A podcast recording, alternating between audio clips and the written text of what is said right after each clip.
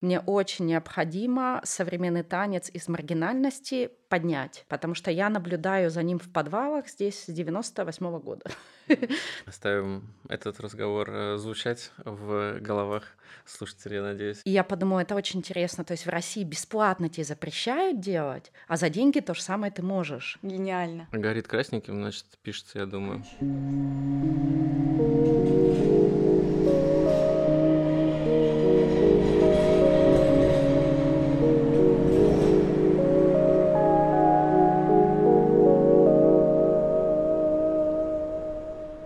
Привет-привет, это новый выпуск подкаста «Давай не будем об этом». И в студии Алексей Краевский и психотерапевт Лиза Удилова. Привет-привет. И у нас сегодня в гостях куратор, хореограф программ фонда «Виктория» Ольга Цветкова. Привет, Всем Оля. привет, да, спасибо, что позвали. Начнем э, с вопроса о тебе и о том, может быть, сразу какое место психологическое развитие, психотерапия в твоей личной жизни, в карьере занимает? Ну, наверное, она занимает главное место. Потому что я сама хожу к психотерапевту. А, у меня был момент э, в жизни, когда я использовала искусство как психотерапию, потому что у меня не было психотерапевта, причем бессознательно. Потом был период, когда я поняла, что это не совсем верный путь. А плюс у меня еще психическое расстройство, у меня весь букет, но которое, что мне нравится, никто не знает, как бы вернется оно или нет, потому что мозг э, не изучен. То есть, может, Лиза даже больше нам про это расскажет. Постараюсь. Всеми нашими диалогами, монологами мы хотим э, такой построить шлюз между э, творческими профессиями, творческой деятельностью и психотерапией, понять, как э, это может соотноситься одно с другим, как психотерапия может помочь, какие-то понимания творческих практик и то, что происходит с творческими людьми, коллективами в их работе, и, соответственно, как доказательная терапия может быть использована внутри работы или в организации организации труда а, художественного. Вот. Мы уже начали немножко говорить о том, что психотерапия в, твоей деятельности большое место занимает. Было бы очень интересно узнать конкретные примеры, а, вот, может быть, из раннего а, периода, когда ты только осознавал какие-то подходы к тому, что ты хочешь сделать, какую-то свою мотивацию к тому, чтобы заниматься танцем, хореографией. Ну да, то есть у меня есть две позиции, мне, видимо, нужно между ними прыгать. То есть одна позиция — это с точки зрения хореографа и художника, что такое вообще психотерапия, а другая позиция с точки зрения, конечно, куратора, угу. как более такой э, системный подход. А, давайте начнем с хореографа. Мне кажется, что, в принципе, сейчас такое время, что как драматурги, так и современные хореографы, танцхудожники и перформеры, в принципе, не могут сделать шага без сознательного или несознательного диалога с психиатрией, с психикой. И мне кажется, что есть два пути, которые тоже либо художники миксуют, либо выбирают. Это один путь использовать искусство именно как э, инструмент помощи себе, то есть такая психиатрия, направленная на себя, наверное, психотерапия, а не психиатрия. И есть второй путь, это когда именно искусство больше используется как такой эм, инструмент больше для помощи другим, то есть скорее как бы уже обращенная вовне ситуация. И я была и там, и там. Uh-huh. то есть скорее в начале пути, когда я еще, наверное, не сформировала свою какую-то ясную художественную миссию, позицию. И, в принципе, еще не было этой эры э, обращения к психологам и прохождения пути э, вместе с ним. Неосознанно, в принципе, я использовала искусство, чтобы мне было легче. То есть понятно, что какие-то очень э, болезненные, жизненные точки, обстоятельства были отражены в моих спектаклях.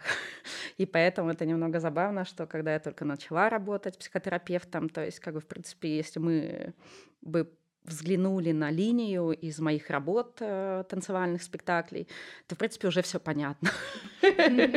То есть, как такой широкий диагноз, скажем так. И э, со мной, да, конечно, немного тяжело работать, потому что, правда, я очень много работаю также и с абсурдом, и с юмор для меня очень важен. И поэтому, в принципе, одна из моих э, выпускных работ э, в Амстердаме уже на режиссерском факультете была связана с образом привидений. То есть э, там были у меня музыканты, одеты в костюме привидения, то есть просто белые простынки и глаза вырезаны. И в принципе, я исследовала как художник вот этот зазор, э, как бы страшный между тем, что когда тело становится, ну, как бы переходит э, рубеж смерти, и есть вот этот образ привидения, который немного застряло. И для меня это довольно-таки трагический был образ, потому что самое страшное — это потеря памяти. И э, оно застряло, как бы, то есть вроде как бы и тело уже как бы нет в этой сущности, но она и не свободна. То есть и крутится вот в этом как бы э, круге сансары или повторы, и поэтому как бы забывает каждый раз и повторяет либо ошибку, либо ситуацию, либо что-то, и не может освободиться вот из этого полу полудуха, полупростынки. Вот, и, естественно, когда мы немного обсуждали это с психотерапевтом, я еще тогда на психоанализ ходила, но он мне не пошел, эм, она, в принципе, очень долго но смеялась, потому что она говорит, ну смотри, ты как бы, в принципе, отделилась полностью от мира своими mm. привидениями и оставила только глаза через которые как бы ты наблюдаешь реальность, но ты не хочешь с ней соприкасаться. И в этом плане это была правда в той ситуации, потому что ну, как бы мое, наверное, взаимоотношение с миром на тот момент было максимально оторванным, потому что это было еще после смерти моей мамы, то есть я как раз максимально пыталась покинуть эту реальность.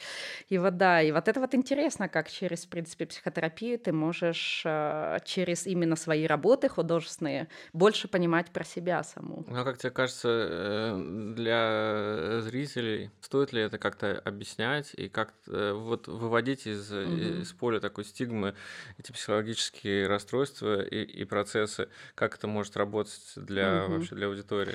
Ну, во-первых, я, наверное, сама не очень согласна со стигмой, с нормализацией, потому что по своему личному опыту Э, любое называемое обществом расстройство для художника становится суперсилой, потому что это, в принципе, такая уязвимость и слабость, или, допустим, опыт, который обычный человек э, никогда не проходил, что ты начинаешь этот опыт как бы использовать в своем искусстве.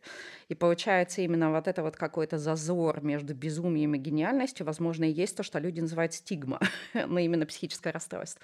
И мне нравится, как мне один раз э, Юля, мой любимый психотерапевт сказала такую вещь, что, в принципе, э, если мы даже посмотрим на асфальт, то э, тот момент, когда люди научились и поняли, как, э, как распрощаться с вот этими как бы, ну, в смысле, как, наверное, выйти на уровень большего знания, то есть это всегда чуть-чуть расширение сознания, ну, как бы расширение нормы получается. Чтобы что-то новое произошло в мире, то есть э, ученый или художник должен Э, разорвать стигму, разорвать норму немножко. И поэтому, в принципе, каждый человек, связанный с э, театром, танцем, художественной мыслью, визуальным искусством современным, это уже ненормальный человек в плане, если мы про стигму говорим. Ну вот это интересно как раз момент, что э, это может быть суперсилой, а может быть, наоборот, супер ступором, э, который тебе не дает развиваться. И, и мне даже кажется часто, что вот те люди, которые успешны, и мы видим их как художников, там, состоявшихся, это те, кто смогли какую-то конструктивную работу построить со своими психологическими расстройствами, наладить это как бы диалог с самим собой, да, то есть э, какой-то Э, момент того, что это суперсила, это не автоматически, это какая-то работа тобой проделанная, правда же? Ну да, но я говорю с точки зрения перформера, почему сегодня все захотели э, и побежали за перформерами, потому что, в принципе, это новая профессия, которую не все еще понимают, многие не готовы платить. А что такое перформер? Это, по сути дела, вот такой вот уже какой-то полуинопланетянин, получеловек, потому что практика перформера как раз состоит в том, что одним глазом ты удерживаешь реальность, реальность, ты как бы видишь э, э, и готов нырять в бездну с другой стороны. То есть, да, получается, одним глазом ты ныряешь в бездну, а другим удерживаешь себя в реальности. И вот эта дихотомия или какая-то э, диалектика греческая, типа, она очень интересна, потому что ты видишь, ты как бы даже не видишь, ты сам падаешь в безумие, но другим глазом ты удерживаешь это безумие в контексте реальности. И вот тогда это суперсилой становится. Но это вот уже куда я скорее сейчас пошла, то есть мне э, уже не интересует психотерапия как помощь искусства, как психотерапия и помощь себе, а больше интересует э, вот эта возможность, про которую, кстати, писал Тарковский в своей книжке, когда ты как художник проходишь сам через все свои э, болезненные или важные точки, и потом ты отстраняешься от них. И только когда ты полностью отстраняешься и уже с ними не связан через боль, ты, получается, наблюдаешь за этим уже больше как э, за объективной реальностью. И в этом плане ты можешь найти форму, которая подключит гораздо большее количество людей, чем если ты со своей болью еще не, как сказать, не отошел от нее, да? слит, если ты с ней слит. Прикольно. Я хотела сказать, что в профессии психотерапевта ведь такая же история происходит. Часто люди приходят в профессию, возможно, даже с целью себе как-то помочь через работу психологом. Вот. Но насколько это правильно, я не знаю, не берусь говорить. Вот. Но как нас учат, мы должны как раз отстраниться, проработать свои травмы, свои проблемы, свое прошлое, чтобы мочь работать и исцелять своих клиентов. И получается, что искусство и э, ар- артист, человек, который тоже некий психотерапевт по мнению Тарковского как раз. Да, но это интересно, что многие художники еще очень не любят эту трактовку, что искусство это психотерапия, наоборот, пытаются максимально убежать от нее. Но мне кажется, тут как бы нельзя убежать, ты либо сознательно, либо бессознательно это делаешь. Интересно, почему люди бегут от, от этой трактовки? Это как-то уникальность снижает? Ну, потому что, мне кажется, это связано все с вот этой вот немного завязкой на своем эго, на том, что я как бы занят только собой, что я как бы перерабатываю э, болевые точки свои, но я не вижу реальности социума и что нужно, что нужно шире, как бы, не только мне, ага. мне кажется, из-за этого. Ну, да, да, тоже хотел бы сказать, э, что психотерапевтов и тем более психиатров очень долго обучают, чтобы это все бережно делать и правильно. Вот. А художник как бы должен этому научиться как-то интуитивно и сам собой. Вот это такой опасный путь. А, как тебе кажется, тут опасные моменты э, существуют или э, как себе можно подстереть соломки, чтобы больно не удариться, или все-таки это путь такой, где надо просто смело идти там на пролом? Мы говорим о психотерапевтах или о деятелях искусства? О деятелях искусства. Угу. Мне кажется, деятели искусства, они же не э, заключают никакой контракт со своими зрителями, назовем это так. У них нету э, отношений, э, в которых может присутствовать некоторое искажение ролей, что ли. То есть там э, не так критично э, не быть проработанным, как мне кажется, потому что нету ну, влияния человека искусства на другого человека из позиции власти. Вы ведь представьте, психолог, он обладает некоторой властью по умолчанию. Он не рассказывает про себя, он выслушивает клиента. Это уже такой выход чуть выше. Вот. С искусством, мне кажется, такого нет, и поэтому... Вот интересно, я хотел тебя тоже спросить, как тебе кажется, этот диалог на равных происходит? Но здесь, конечно, зависит, потому что искусство тоже разное. То есть, если мы берем, допустим, именно современный танец в мировом контексте сегодня, то э, еще до ковида, конечно, сейчас очень изменилась ситуация из-за из пандемии. До ковида, допустим, в главном фестивале в Вене, Импульс Танц, э, когда я туда э, приехала, этот фестиваль состоит и из перформансов, и из большой образовательной программы огромной, э, где ты можешь понять, как бы, э, ситуацию, как бы контекст и понимание, где как бы танец сегодня, потому что туда съезжаются как бы все, наверное, прогрессивные умы и тела. И а, третья часть фестиваля была сфокусирована на трансе и на работе с выходом а, даже по-моему, были шаманы, то есть была как бы работа именно сфокусирована на выход за пределы логики, знания и рацио. То есть, и в принципе, сейчас из-за того, что танец возвращается опять в движение, в э, физикалити, то есть от отказа концептуального, э, концептуального танца, постtanца, после даже уже метамодернизма, то есть он уже как бы двигается сейчас в эту точку, что опять э, хочется танцевать. Но ты не можешь просто выйти и танцевать э, после всей как бы истории культуры, искусства, всего, что случилось. И поэтому именно состояние трансовое, связка с ритуалами, с э, мифологией, в принципе, позволяет это делать. И поэтому, на самом деле, говоря сегодня про поэта или танцхудожника, как раз вот они это и делают. То есть они берут э, этих перформеров, ведут, иногда не знают куда, И вот тут уже вопрос, умеют ли они выводить обратно. Вот это очень важный вопрос, потому что есть такая практика, можем на примере нее посмотреть, суфи танец, не знаю, знаете ли, где а, кружится танцор очень долго на одной точке. И он связан, конечно, с философией, и, допустим, а, если вспомнить, то если мы взглянем на историю этого танца, это связано очень э, с духовностью, считается сакральным танцем. И когда нам драматург э, в Амстердаме, когда я училась еще на хореографа, давал нам эту практику, суфи-танец, э, получается, он нас погружал вначале в философию, историю, потом рассказывал, как именно ты туда заходишь, что ты делаешь, если ты там случайно теряешь ритм или падаешь, и как медленно и мягко ты выходишь, потому что иначе там тебе может просто очень плохо стать.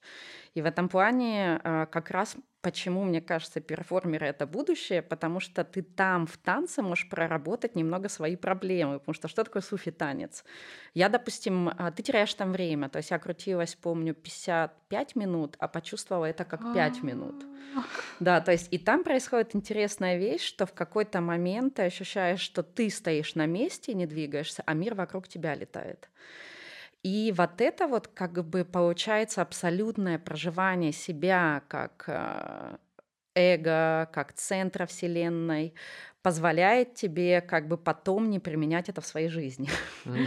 Ну вот, это если коротко про где танец сегодня. Интересно, интересно. А вообще вот эта э, работа совместная создает ли какое-то оно безопасное или особое какое-то пространство? Потому что если возвращаться к социальному контексту, мне кажется, вот искусство, тем более э, каких-то пространствах общественных или даже в музеях, в театре, где это уже может быть иммерсивный театр, который э, вовлекает э, зрителя. А одна из его функций это все-таки вынуть человека из вот повседневной среды, э, которая, возможно, для него там очень агрессивная, э, поместить в среду какую-то безопасную, комфортную, где мы установили э, другие способы общения.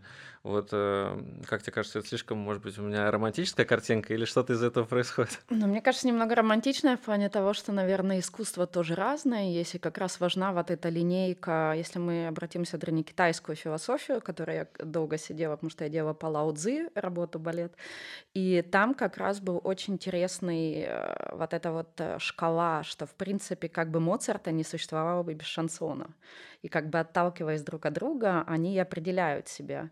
И в этом плане как бы то искусство, наверное, которое меня интересует, оно вообще не про расслабление, не про развлечение, оно наоборот про вынос человека из зоны знания, и получается задавание вопроса себе, э, наверное, уже который выходит за уровень э, за уровень понимаемого, то есть скорее меня вот эта трансценденция очень интересует, как бы как, как вдохновить э, зрителя, да, вначале создать э, как бы э, сакранную зону, но потом все-таки сдвинуть его, то есть как бы это такое искусство, э, которое называется, ну как бы работа.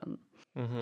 Мы так, в терапии называем это выход за свою грань познание нового, чему я могу здесь научиться. Ну да, я вот верю, что вот это выход за грань, это скорее есть вот это вот, э, мне очень нравится, как по-русски звучит, по-английски мне больше нравится healing, то есть это больше как бы возможность э, не эзотерического излечения, даже не знаю, как по-русски это сказать, mm-hmm. а возможность как бы, да, э, выйти за пределы одного знания в другое, как mm-hmm. бы вот это, наверное. И поэтому, наверное, меня интересуют все практики, связанные как с наукой, так и с ненаучными подходами, потому что мы, как говорят психиатры, как бы мозг все еще не изучен, и поэтому они не могут даже дать ответ, как бы, что будет э, развиваться заболевание психическое или не будет развиваться, потому что тело изучили, а вот мозг не дается. Ну, это все эти практики, о которых ты говоришь, это довольно молодое все искусство, правильно? То есть как-то это связано с развитием вообще интереса э, в среде художественной э, к психотерапии, как тебе кажется? Ну, в смысле, молодое искусство, если мы как бы взглянем, да, в принципе, конечно, туда, в древность, то наоборот, это как бы было первое искусство, потому что что такое вообще э, древнеславянское время и э, люди, которые придумывали разных богов, чтобы просто объяснить себе реальность, которая очень страшная и опасная была. И в этом плане было очень много ритуалов, связанных с жертвоприношениями и с танцами. Как бы. То есть изначально барабан и тело, которое выходит за пределы нормы, в принципе, было началом пути. То есть сейчас, мне кажется, искусство немного бежит туда-обратно, потому что как будто бы мы забыли что-то важное. Это, кстати, про это и Веденский говорил, и греческая философия.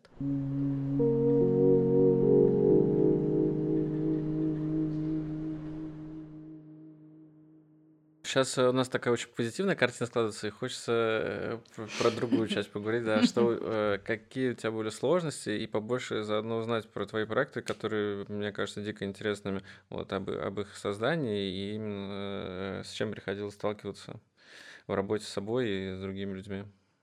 С точки зрения хореографа сейчас. С точки зрения хореографа, да. Не куратора. Да, да. А, ну вот последний проект, который я делала в Новом Манеже, а, я сделала себе такой а, сложный как бы челлендж э, я решила поставить весну священную.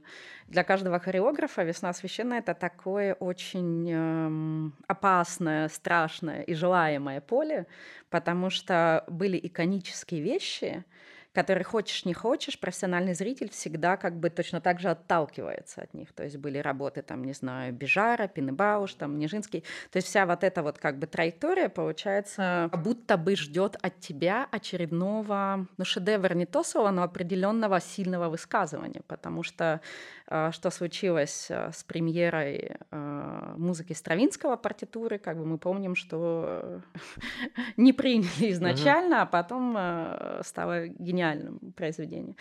И вот поэтому мне было интересно скорее войти в диалог, наверное, более с вот этим художественным уже мифом «Весны священной», а не прямо с музыкой Стравинского. И всегда в России очень интересные условия, потому что если ты работаешь в России, то практически никогда для современного танца нет денег. Угу. Если деньги есть, это довольно-таки небольшой, небольшая сумма, и поэтому все свои последние работы я ставлю в России за пять репетиций. Даже если это мини-оркестр, есть какой-то ансамбль, даже есть танцовщики. Но для меня очень важно, чтобы работа перформеров оплачивалась, потому что из-за этого я уехала из России в Амстердам. И э, я поняла, что это какой-то даже становится уже не спорт, а какая-то интересная такая новая практика, как за очень короткий срок вот этих вот танцовщиков-перформеров успеть вдохновить, подключить и зарядить. И то есть на самом деле а, все вот мои последние работы, они как раз построены вот на этом очень сильном энергетическом вовлечении, которое как бы получается немного опять выходит за пределы, потому что за пять репетиций ты не разведешь хореографию, ты не будешь заниматься как бы связками, а ты, конечно, занимаешься разными... То есть что такое вообще э, хореография сегодня? Это уже не последовательность движений, то есть, которые мы учим друг за другом, а это последовательность состояний.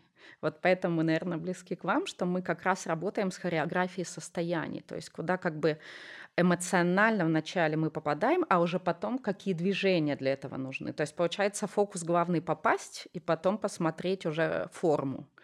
И вот в этом плане, конечно, мне кажется, что очень разные э, техники работы, потому что, допустим, не так давно я стала в Швеции спектакль, который длился 30 минут по сравнению с работами, которые я тут сделала за 5 минут часовые. И там мне дали на это 40 дней. С полной, естественно, оплатой, саунами, там, э, всем, чем только можно. И я поняла, что раз у меня есть эти 40 дней, то я могу набрать себе материал на будущее. То есть, да, и в этом плане очень интересно, когда есть очень разные режимы существования, и исходя из этого режима, конечно, в Швеции я могла делать очень длинное исследование, искать вещи, экспериментировать, набирать материал, а в России я скорее еду на материале, которые как бы я нашла в Европе. То есть получается, что в принципе хореограф всю жизнь работает с ограничениями, потому что что такое, когда ты работаешь с телом, ты одну вещь ограничиваешь, и поэтому как бы ты можешь получить какие-то интересные формы. То есть как бы в полной свободе очень тяжело работать, поэтому ограничения наши все. Ну вот психологически очень интересно понять, для меня, например, это тоже лично важный момент, э, как э, работа в группе происходит. У тебя очень разные опыты и в Швеции, и, и с разными э, коллективами, э, маленькими э, коллективами единомышленниц, где у вас 3, 4, 5 человек в Алтуфио, да, и э, с большими группами. Вот ты же как бы работаешь со своей психологией, а это может быть не каждому человеку близко. Как как вот обходить, может быть, даже конфликты какие-то, и вообще как донести э, эту свою линию, и что при этом, э, какое вот сотворчество возникает, э, как на твоем опыте это? Но я тоже немного нахожусь, наверное, в очень такой э, немного буржуазной ситуации, что у меня очень хорошая интуиция, прямо я бы сказала, чрезмерно хорошая. Поэтому я немедленно вижу, насколько этот человек близок мне или нет. И любые, то есть как бы я не была против кастингов или аудишенов, я все равно их делаю, потому что таким образом ты можешь найти людей, с которыми бы ты никогда не встретился. И, в принципе, за вот там, не знаю, час-два времени, давая определенные задания, я сразу вижу, кто, с кем из людей мы успеем за пять uh-huh. репетиций поставить спектакль, а кому нужно больше времени. У меня есть, конечно, изначально такой сильный трафарет, для каждой работы разный. Допустим, для весны мне было очень важно набрать, э, ну там, не знаю, там 10 человек, 11 с очень разной лексикой и с разным бэкграундом. То есть как бы начиная, там, не знаю, от классического танца, причем желательно высокого уровня, до э, именно каких-то перформативных практик, где уже как бы люди занимаются как раз выходом в транс, шаманизмом, но они не знакомы с кодом классического танца. То есть и в этом плане ты кидаешь клич, именно обозначая, кто тебе нужен, и потом смотришь, быстро набираю вот эту линейку. То есть, конечно, ты в голове своей уже делаешь предотбор перед тем, как прийти на кастинг. А вот ты сказала чуть-чуть до то, что за пять репетиций нужно сделать, сотворить буквально чудо, в общем, как-то воздействовать на танцоров, да, и есть ли какие-то способы, техники, которыми ты можешь поделиться? Наверное, сейчас такое сделаю пред еще вступление, пролог, что у меня была одна работа, которую давно делала в центре Мирхольда вместе с э, Вовой Горлинским композитором, Мишей Дурниковым, драматургом, и Олегом Макаровым, э, звукорежиссером. И мы занимались, то есть вот как раз для той работы у меня не было кастинга. Я отбирала людей просто в жизни. То есть, если я вижу как в кафе сидит человек, я понимаю, что мне он интересен будет в своей работе, потому что там как раз нам нужны были люди, мы не занимались техникой, а занимались сверхчувствительностью такой перформативной. И поэтому, допустим, да, там одного мальчика я набрала, он был волонтером на фестивале «Территория», когда я тоже там была, и мне просто нравилось, как он существует, как он сидит, как он ходит. То есть потом выяснилось, что он э, из Греции э, актер и одновременно еще и хорошо работает с телом. То есть, но я этого ничего не знала, когда его звала. Другая актриса у нас была Аня Хлескина, мы с ней работали в проекте в театре на Таганке. На тот момент она была только актрисой. Ну, то есть, да, то есть как бы и с ней мы, допустим, встретились и попили кофе. И я поняла, что можно ее пригласить.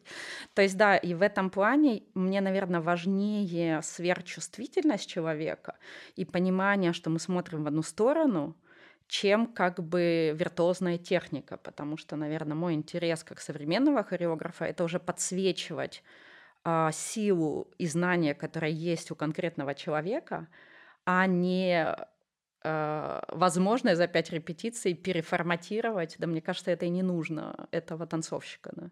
То есть скорее увидеть вот эту суперсилу в этом человеке и подсветить ее. Mm. И это то, что ты называешь сверхчувствительностью, способностью. Ну да, потому что на самом деле это же э, говорят уже про энергию, про все. То есть э, даже сам момент, э, как человек сидит, как он пьет кофе, как говорит, то есть там уже все понятно. Вот не могу не спросить такой как бы частный момент, то что перформансы часто связаны с раздеванием, то что люди голые выступают, это является ли каким-то препятствием, и насколько вообще это, когда эта необходимость возникает, вот э, про это немножко поговорить? Ну да, у нас немного немножко отличается ситуация России от европейского танца, потому что там уже давно все разделись и опять оделись, а мы как бы все еще не разделись до конца. И в этом плане, не знаю, то есть, конечно, для перформера, для танцовщика, для хореографа тело — это инструмент. И э, как бы обнаженное тело, оно на самом деле для нас является наиболее очищенным от чего бы то ни было, от контекста, от, наоборот, эротизма, от как бы э, временной характеристики, если мы определенный костюм одеваем на это тело. То есть это для нас такое как бы zero или такая чистота. А, в плане, как, э, зачем люди раздеваются и нужно ли раздеваться, мне кажется, это все, естественно, зависит от работы, от темы. То есть если материал, если тема требует э, чистого тела без э, без одежды, тогда хореограф работает с этой штукой. То есть как бы суть, а, ну как бы с точки зрения радикального жеста уже никто это не делает, ну потому что уже как бы много раз сделали, это не про это вообще. Но люди у нас, да, действительно не готовы к этому, и поэтому, мне кажется, как раз очень интересно этим заниматься в искусстве, а, преодолевая и, в принципе, вообще не обращая внимания именно на эротический сексуальный аспект этого. То есть как раз как бы если мы посмотрим на художников, которые рисуют тело с натуры, как бы тело всегда обнаженное. Но для них это получается абсолютно не связано с какими-то, не знаю, характеристиками, которые социум привык давать, то есть не связано с фигурой, насколько это идеальная фигура, не связано с какой-то позой, которая будет вызывать желание. Нет, это просто тело, которое как бы а, если мы посмотрим во времена туда Аполлона, в принципе, и есть э, красота, то есть вот это очищенное, самое прозрачное. Да. Ну, вот том ты идешь во времена Аполлона это только такие довольно идеальные. Ну, то есть есть и там э, скульптуры пожилых людей, но все-таки эти тела довольно идеальные. А, как сейчас э, отвлечься от э, каких-то тех же гендерных стереотипов? То есть, когда мы говорим о психологии в работе, вот в художественной, я думаю, так или иначе, с этим, чем дальше, чем более с глубоким уровнем как бы мы сталкиваемся, тем больше этого должно появляться, да, что а, человек может не чувствовать себя комфортно в той роли, которую исполняет перформер, или наоборот как-то идти на слом своего какого-то стереотипа, или какую-то, например, если мужчина, танцовщик, а, подчеркнуто маскулинно это исполняет. Вот насколько ты даешь свободу и, и, и насколько все-таки твой замысел от этого страдает? Ну, я, наверное, тут приведу пример Дорис Улих, хореографа в Вене, которая довольно-таки мастерски работает с очень разными телами, причем обнаженными. То есть как бы и еще и люди с особенностями, люди на колясках. То есть и что она делает? Как бы она абсолютно обнажает все тела, то есть от аполлонических до там, не дионисийских, даже скажем, о, ну как бы обществом а, а, неприемлемых, скажем так, в плане как бы даже у людей, может, там нет рук или чего-то еще, или там они на коляске, я неприемлемых имею в виду в стигме, как бы. Mm-hmm. И а, когда ты смотришь на вот это вот все, как бы вот этот калейдоскоп, как бы, который занимается каким-то а, ясным занятием, заданием, физикой, то есть именно как бы существует телесно, то, в принципе, для меня это идентично фрескам. То есть оно настолько как бы, да, уходит из времени оценки, осуждения, чего бы то ни было, и предстает как такая, не знаю, э, живопись, которая абсолютно про гуманизм, про эмпатию, про принятии всего. То есть, и, в принципе, современный танец изначально никогда не работал только с идеальным телом. То есть, потому что современный танец очень связан со словом «современный». То есть, он как бы должен все равно, ну как должен, он рефлексирует на временность, в которой мы живем, на то, что нам необходимо. И, к сожалению, вот когда государство не выполняет э, социальные функции, искусство берет на себя. И поэтому что происходит сегодня, что все вот эти вещи, связанные с представлением разных тел, как бы с принятием разных тел. Вот как бы современный танец много этим занимается. Да. Потому что действительно для меня абсолютно э, красота вообще не связана с оболочкой.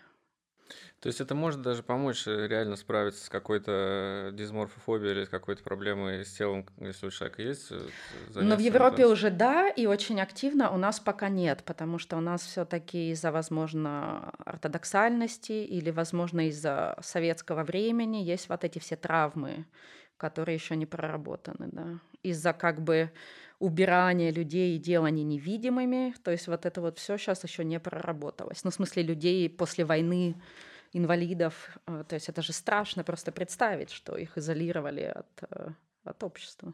То есть, и мне кажется, как раз танец — это э, современный танец, он является немного таким врачом-шаманом, который пытается вернуть обратно гуманистическое отношение, ну, как бы вернуть обратно любовь ко всему, ко всем телам. うん。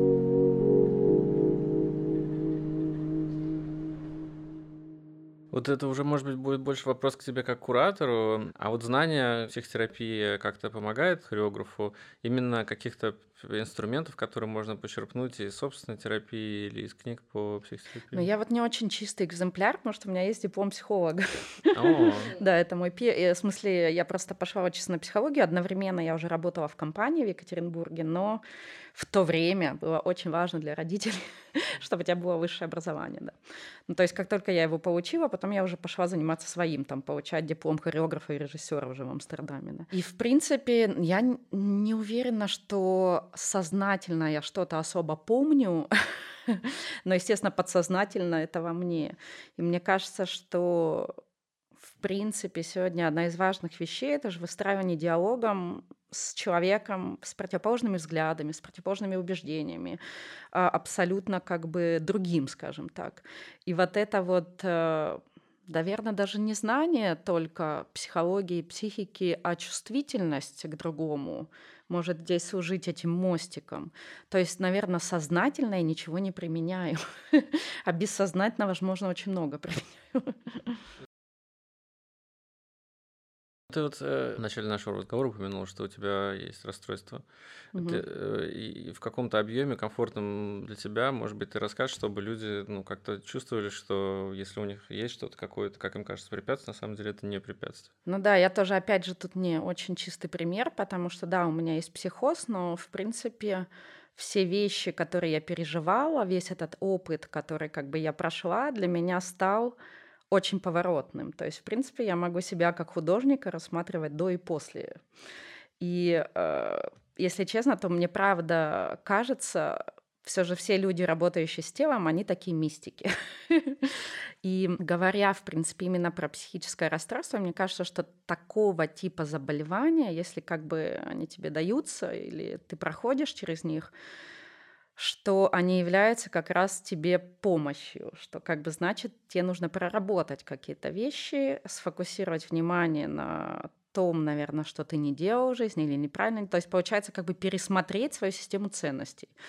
И в этом плане у меня это заболевание послужило, наверное, очень сильным разворотом меня от э, художника-концептуалиста, работающего для, в очень как бы скажем так, э, закрытом пузыре, потому что вот это наша кино, э, э, театральная академия в Амстердаме, в принципе, наш факультет School for New Dance Development, школа для нового танцевального образования, это такое было очень утилитарное, в общем-то, место, потому что понять, что над чем там и как работают хореографы, могли только, естественно, профессионалы, то есть, причем довольно-таки уже ну, высокого, скажем, уровня, а остальные как бы просто смотрели с недоумением. Но у меня, кстати, изначально была небольшая проблема, что как раз к моим работам подключались все департменты, а вот с моим факультетом были проблемы. Вот, и наверное, говоря про вот этот психоз, про именно опыт, который я пережила, причем вот тут вот у меня опять вопрос, насколько я пережила ненормативный опыт или нормативный. Но, наверное, для меня это переживание случилось и было намного сильнее, чем любое переживание в жизни до, до, до этого психического расстройства. То есть вот это вот абсолютное как бы единение с реальностью. Но мне кажется, я изначально уже была очень сдвинута в детстве, потому что когда мне было 20 лет, э, я сидела там, ждала подружку торгового центра в Екатеринбурге. Естественно, там летит пыль, голуби, все, что можно. И на какое-то мгновение я вдруг вижу мир без себя. То есть тогда еще у меня ничего не было, не диагностировано, ничего. И то есть как будто бы как бы все э, либо после смерти, или как бы я наблюдаю, что в этом мире вообще ничего не изменилось. Естественно, это момент такой переключения происходит. Но для меня этот опыт случился, ну как бы был очень важным, потому что вот это переживание одновременно и страха дикого, и абсолютного вот этого ощущения бесконечной радости, потому что, в принципе, ты увидел красоту без себя. И вот это абсолютное как бы вычеркивание, наверное, потом постепенно вот это заболевание именно меня привело к другому взгляду на мир, на искусство, на все остальное. Потому что, наверное, что меня сейчас интересует, это больше человек как такой проводник, медиатор, а ты в...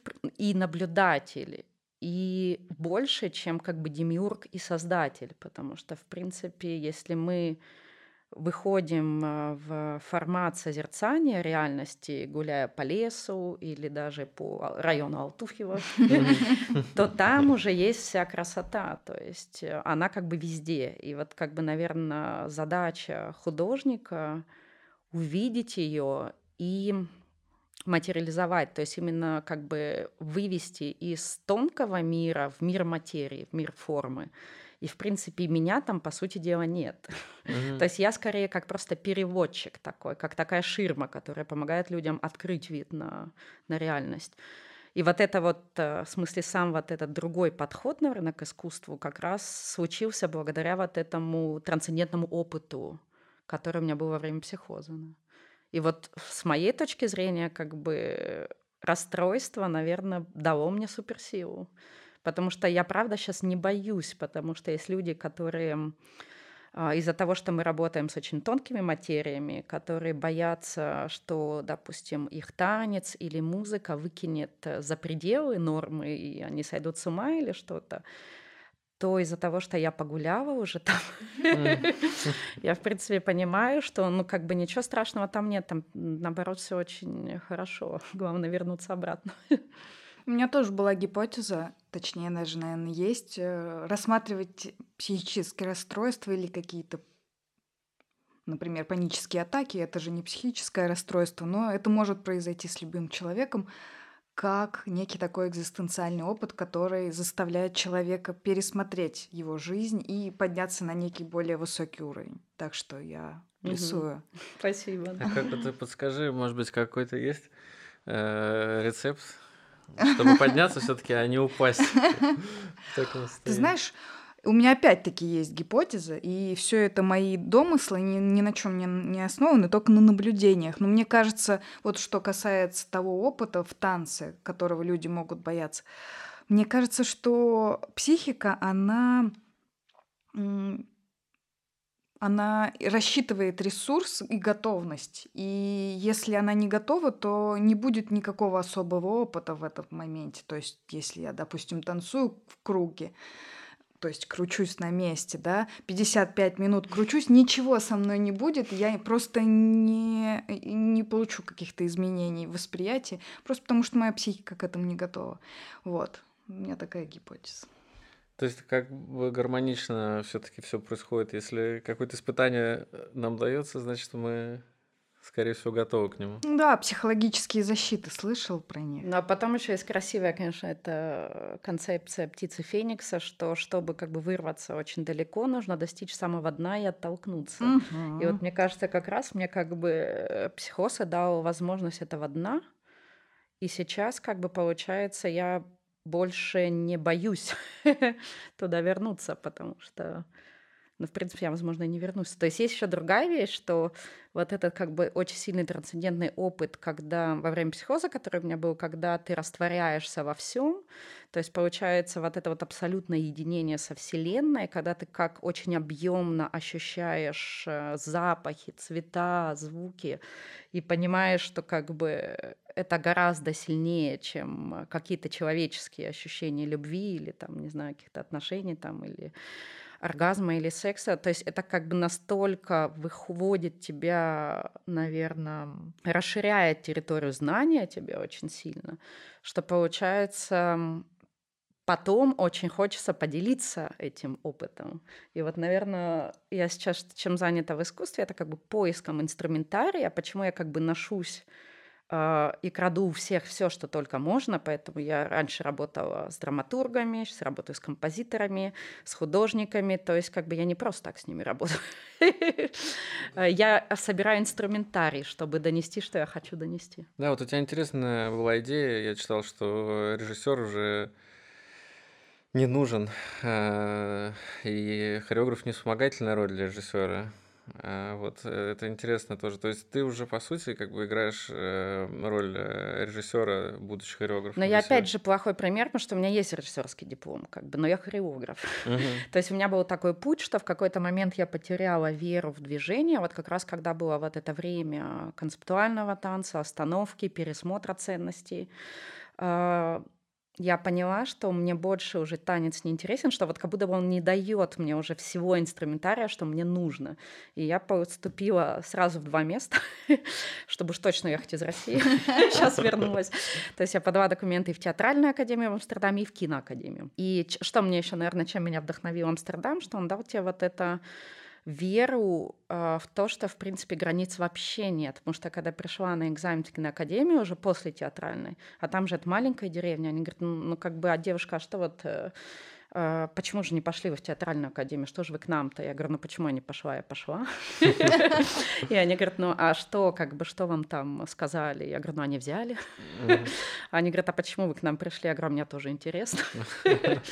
И потом случилась такая интересная вещь, да, я им накидала разных своих идей, как именно с точки зрения хореографического мышления снимать фильмы и вообще видеть э, как бы через эту оптику показывать другой взгляд на мир что мне потом позвонила директор киноакадемии, когда уже была в Москве, говорит, «Э, Оля, не обращай, пожалуйста, внимания на что ты получишь по почте, потому что у них немного древняя система, они результаты по почте посылают, не по e-mail, по бумажной. И она говорит, «Э, да, мы там написали, что мы тебя не взяли, но мы хотим тебя позвать преподавать. И в этом плане это очень интересно, что, правда, вот Амстердам, Европа дает тебе, конечно, немного вот эти крылья, что я сейчас пытаюсь всем давать э, хореографам интересно, потому что, к сожалению, в России все еще есть вот это, ну, потому что всем тяжело, тут как бы есть вот это как бы битва за место под солнцем, ну, или вот это подсекание других, чтобы самому, ну, как бы вытянуться. И вот это вот меня очень сильно раздражает, что как будто бы не хватает у людей энергии не только, чтобы другому помочь, но еще чтобы не считать себя как бы говном, mm-hmm. очень слабым художником и неспособным на никакое высказывание. И в этом плане немного твой вопрос, конечно, он уже не актуален, потому что что уже много-много-много лет назад хореограф э, по себе сам э, стал как бы фигурой. И в этом плане хореограф и режиссер очень разные фигуры. То есть, к сожалению, у нас еще ГИТИС вообще не, не, не пришел к этому пониманию, потому что у них разные логики. Что такое режиссер? Это все равно рацио, это интеллект, это нарратив. Даже если нет нарратива, а, прямого, он все равно есть косвенный. То есть всегда есть как бы вот эта сверхцель или понимание, куда, зачем. То есть очень как бы а, рациональная простройка идет драматургии. Там есть драматургические арки, то есть есть как бы катарсис, есть как бы элементы, которые ты не можешь избежать. Но если ты можешь избежать, это тоже уже, там, не знаю, постдраматические театры, опять же, у тебя есть сверхцель какая-то или понимание как бы. А хореограф — это вообще интуитивное животное. Оно абсолютно не работает в логике. То есть что такое хореограф? А почему как бы случился момент, когда философы, опять же, в европейском контексте потянулись к хореографам? Потому что как раз танец позволяет э, не называемому быть названным без слов.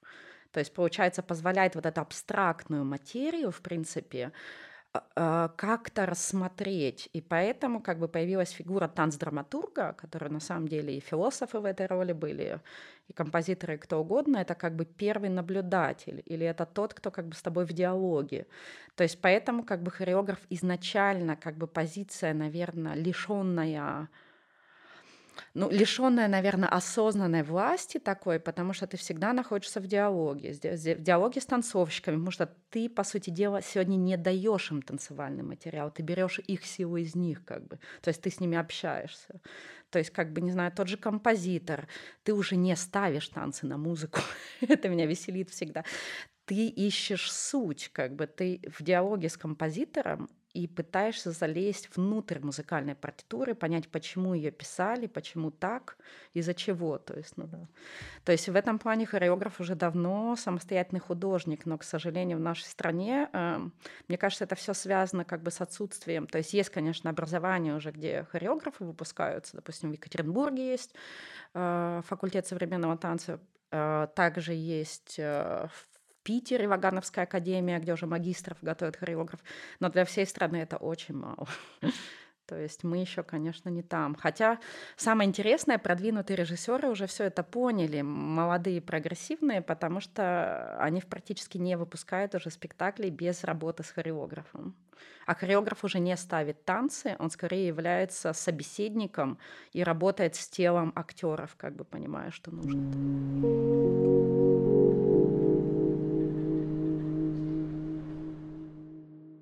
Обсудили, ты рассказала про позицию вот режиссера хореографа современную. Э, в каких отношениях твоя позиция куратора с твоей позицией хореографа в тебе находится? Потому что если, как ты говоришь, хореограф еще может быть таким блаженным, то куратор больше должен, как мне кажется, обращать на социальное, на фидбэк, на реакцию зрителей, начальства, институций. Ужасные, ужасные у меня между ними отношения. Просто иногда ухудшается уже хуже некуда. но потом восстанавливается обратно. То есть это постоянная опять же, диалог, но внутри меня злобный диалог тоже. Потому что с точки зрения художника я вижу необходимость немедленных изменений. Потому что, находясь внутри контекста и понимая, что, допустим, время ковида лишило многих местных хореографов жилья, и они уехали обратно к родителям, то есть как потому что performing art, исполнительное искусство было обрезано первым немедленно.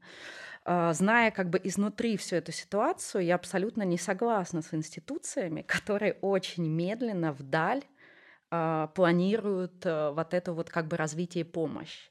То есть с точки зрения куратора я понимаю, что как раз э, огромные институции большие быстрыми никогда не смогут быть. То есть их сила как раз в медленном поступательном движении и разворачивании вот этой как бы помощи, которая, естественно, потом и будет уже более в большом э, размере.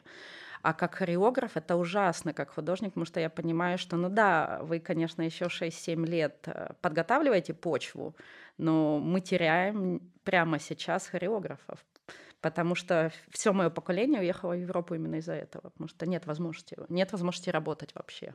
Если ты не привязан к драматическому театру, как я не хочу, например, или если ты не занимаешься преподаванием танцевальных классов, что мне тоже интересно, потому что я хочу пересмотреть методику все преподавания. Ну вот интересно, что ты э, столько раз сказала слово помощь применительно к институциям, то есть все-таки ты это воспринимаешь как э, не какое-то давление там, институциональное, а именно как возможность какой-то помощи. И вот в этой ну, мне кажется, сегодня уже прогрессивные институции как бы не занимаются давлением. Мне кажется, это, конечно, диалог. То есть, конечно, куратор задает рамку кураторскую, в которой он приглашает художника, но потом на самом деле внутри очень много свободы, как какой, какую форму художник сам находит для этого высказывания. И мне в этом плане, даже с точки зрения куратора, иногда кажется, что это плюс, потому что, опять же, если ты даешь абсолютную свободу, это должен быть уже состоявшийся художник. Это должен быть уже тот, кто как бы знает, где он. А когда ты в начале пути или в середине, тебя очень сильно кидает. То есть вот эти вот рамки кураторские, они помогают, э, помогают, в принципе, идти постепенно к себе. Ну вот если сравнить э, опыт твой э, самостоятельный э, в Алтуфио и опыт институциональной работы, то есть опыт самоорганизации и опыт, где, может быть, ты все равно интуитивно, например, проводил тот же самый кастинг, но у тебя была конкретная задача, дата, когда что-то должно быть выпущено, хоть маленький, но бюджет и какие-то рамки, и ты понимал, что ну вот это должно произойти. А там ты полностью это на, на собственной мотивации делала. А вот как тебе кажется, Сложнее, проще. Но для меня это, наверное, я тут как рыба в воде, потому что, в принципе, я сама живу в э, дикой такой внутренней диалектике, скажем так, потому что, с одной стороны, да, мне очень важна как бы революция в сторону гуманистических ценностей немедленно, но одновременно я очень быстро устаю от э, активного общения с людьми, и чтобы себя как-то восстанавливать, я всегда убегаю в аскезу в такую, как бы я восстанавливаюсь только одна. И именно вот это сосуществование маргинального, то есть что такое для меня утуфи, это как раз свобода, это не привязка ни к кураторским рамкам, ни к запросу институции, которая дает бюджет тебе. А это такие певцы случайности. И мне очень нравится, что это именно для жителей Алтуфьева и никто не знает, когда будет очередная акция. Естественно, как бы все это как бы бесплатно, но было обидно, что в один момент, ну да, к нам пришли участковые и запретили проведением быть, гулять. Да, это звучало очень смешно, что не надо тут вот привидениями тут сидеть, ходить. И, а в этот же момент нас позвал, а, там был проект в метро, театр спускается в метро вместе с центром Мирхольда, они позвали моих привидений работать там за деньги, то есть у меня был там ансамбль привидений на станции. И я подумала, это очень интересно, то есть в России бесплатно тебе запрещают делать, а за деньги то же самое ты можешь. То есть вот это интересная штука, и вот поэтому мне, конечно, вот эта маргинальность очень важна, как, наверное, возможно, она для меня как бы и она для меня на первом месте. Потому что эта вещь, она не скреплена никакими финансовыми обязательствами, то есть она идет от необходимости э, вдохновлять людей. А вещь, которая связана с моей работой, причем не только с кураторской работой. Я очень много выпускаю спектаклей, как в Мутабуре, Новый Манеж, в Домом радио. Мы сейчас недавно в Петербурге я тоже сотрудничала. То есть у меня часто есть большие продакшены, часть из них с большими бюджетами, часть меньше. Но там это скорее как бы... Сейчас объясню. А, то есть, получается, там я могу реализовывать миссию свою. То есть вот есть у меня как бы моя позиция художественная как художника, а есть миссия, которая, допустим, связана с тем, что мне очень необходимо современный танец из маргинальности поднять потому что я наблюдаю за ним в подвалах здесь с 98 -го года. ну, то есть, да, я всегда, если уезжала, я как бы не теряла связку, пыталась. И я уже больше не верю в это, что государство поможет. Нет, оно не поможет. Потому что мы это пытались, мы это ждали 20 лет назад. И поэтому меня сейчас интересует, наверное, как раз, а, почему мне важно еще работать куратором, и мне важно как раз а, иметь связку с институциями, потому что таким образом мы ускорим сейчас вот это поднятие как бы а, современного танца уже очень оформленного, сильного, визуально богатого, но все еще подвального. Вот я все жду, когда же как бы Большой театр и Мариинский, вот с ними случится вот этот вот диалог. Вот так как раз это и будет момент, когда, в принципе, одно искусство, которое социум считается высоким, встретиться с искусством, которое социум, ну, как бы считает, ну, как не социум, а как бы является авангардом, и вот как раз вот в этом диалоге, мне кажется, и случится какое-то рождение нового. Но обе стороны должны быть готовы. Пока жду. Очень хороший э, прогноз для финала, но я все-таки должен еще одну маленькую вещь сказать. Мне кажется, это вопрос, э, который я обязан э, как-то для исследования просто даже задать всем. А, столько делаешь ты разных проектов, э, такая суперактивность, э, к счастью, у тебя сейчас происходит, э, и все это супер интересно, но вот такая тема, как эмоциональное выгорание и сложности от перегрузок, вот что ты по этому поводу думаешь, посещает ли тебя и как, как с этим бороться? Но из-за того, что, видите, у меня, я как бы всю жизнь живу с этой диалектикой, как бы спасать, уходить в пещеру, я соблюдаю сейчас э, расписание. И да, у меня есть мои там места силы, мои там пещерные монастыри, куда я убегаю, чтобы чтобы как раз это выгорание не случилось. То есть мне кажется, это очень важно найти свое правильное расписание, потому что сегодняшняя скорость жизни, она не дает тебе эти лагуны, то есть ты должен сам их включать. И мне такой вдохновенный пример давал мой друг, композитор Вова Горлинский. Он говорил, что надо просто составлять свое расписание вначале из выходных. Ты ставишь себе, да, вот, вот это вот, не знаю, там, поездку в пещерный монастырь, а потом такой, о, а вот здесь уже работа может появиться. Гениально. Хороший, хороший способ. Да. Фух. Ой, ну мне кажется, мы прямо галопом по очень интересным темам пробежались, но в любом случае, конечно, за подкастное время все не охватишь. А, но это максимально все создает картину у меня в голове вообще и современного танца, и развитие психотерапевтического знания в этой связи. Вот, здорово, что это все так сейчас соединяется. Отдельного, конечно, разговора, мне кажется, требуют вот эти все шаманские и трансцендентальные практики, вот, но это уже в другой раз. Над выпуском работал э, редактор Костя Валякин, э, обложка Полина Парыгина, вот, и еще раз э, Алексей Кревский, Лиза Уделова, ведущий. Спасибо большое. Спасибо, Оль, тебе огромное. Спасибо большое, да. Очень интересно. Тогда... Yeah, мы это сделали. Слушайте, блин, я бесконечно с вами говорю. Но, кстати, это смешно. В Бельгии один фестиваль, который позвал шамана, чтобы разгонять тучи. Не могли его потом написать бюджет и записали как перформер. Мне кажется, это все говорит уже. Куда все движется.